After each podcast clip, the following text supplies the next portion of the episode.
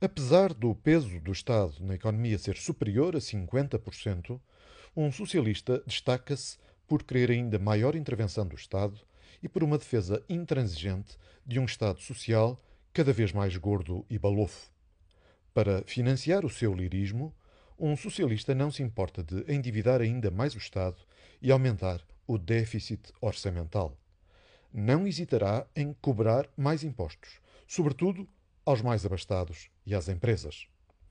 Em vez de promover condições para o desenvolvimento, a obsessão socialista é com um modelo keynesiano de pôr o Estado a gastar mais dinheiro e a redistribuir a riqueza criada por outros.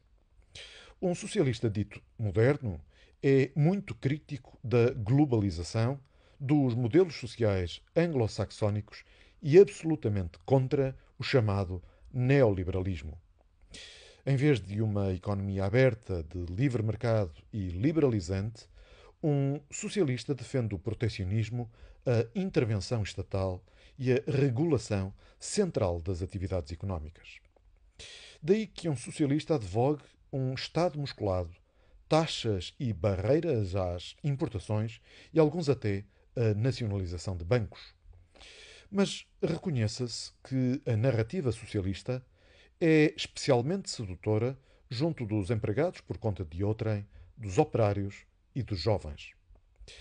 Alguns exemplos de medidas que apelam a esta sociologia do voto socialista são a proposta de aumento das pensões e para baixar a idade da reforma para os 60 anos, os transportes públicos gratuitos e a isenção de IRS para os jovens, a fixação de preços para combater a inflação, a subida do salário mínimo para mil euros, a criação de um imposto sobre o património financeiro, aumentar em 15% o salário dos professores, construir 100 mil habitações públicas por ano, investir mais 20 mil milhões de euros no Sistema Nacional de Saúde, criar um Ministério para a luta contra a fraude fiscal, apostar na reindustrialização do país ou a promessa de garantia de preços mínimos para os produtos dos agricultores nacionais.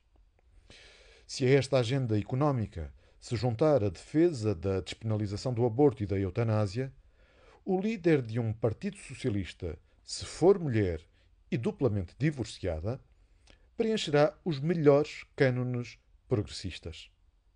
Se em criança tiver sido sobrevivente a um atentado terrorista e se na sua adolescência tiver ultrapassado o trauma do abandono da própria mãe, essa líder não poderia ser melhor escolha. Se essa socialista tiver condenado a invasão da Ucrânia pela Rússia e for apologista de porta aberta para acolher refugiados de guerra ucranianos, será o ideal. Se esta mulher política tiver 53 anos e dedicar o seu carinho a seis gatos que tenha como animais domésticos, então trata-se mesmo de Marine Le Pen, a candidata que disputa a segunda volta das próximas eleições presidenciais em França. Os insuportáveis wokes, que em bom português se diz rematados soninhas, andam muito preocupados com o perigo que representa aquela a quem chamam de candidata da extrema-direita.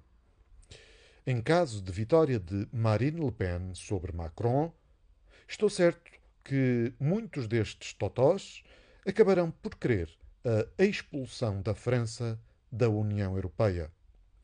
Macron é um social-democrata elitista que despreza as mais elementares liberdades individuais. E por isso, se eu fosse francês, não lhe daria o voto. Mas diverte-me a apoplexia que muitos sofrem com a possibilidade de vitória da candidata socialista. A candidata do campo político da maior parte dos analistas e comentadores portugueses. Não do meu,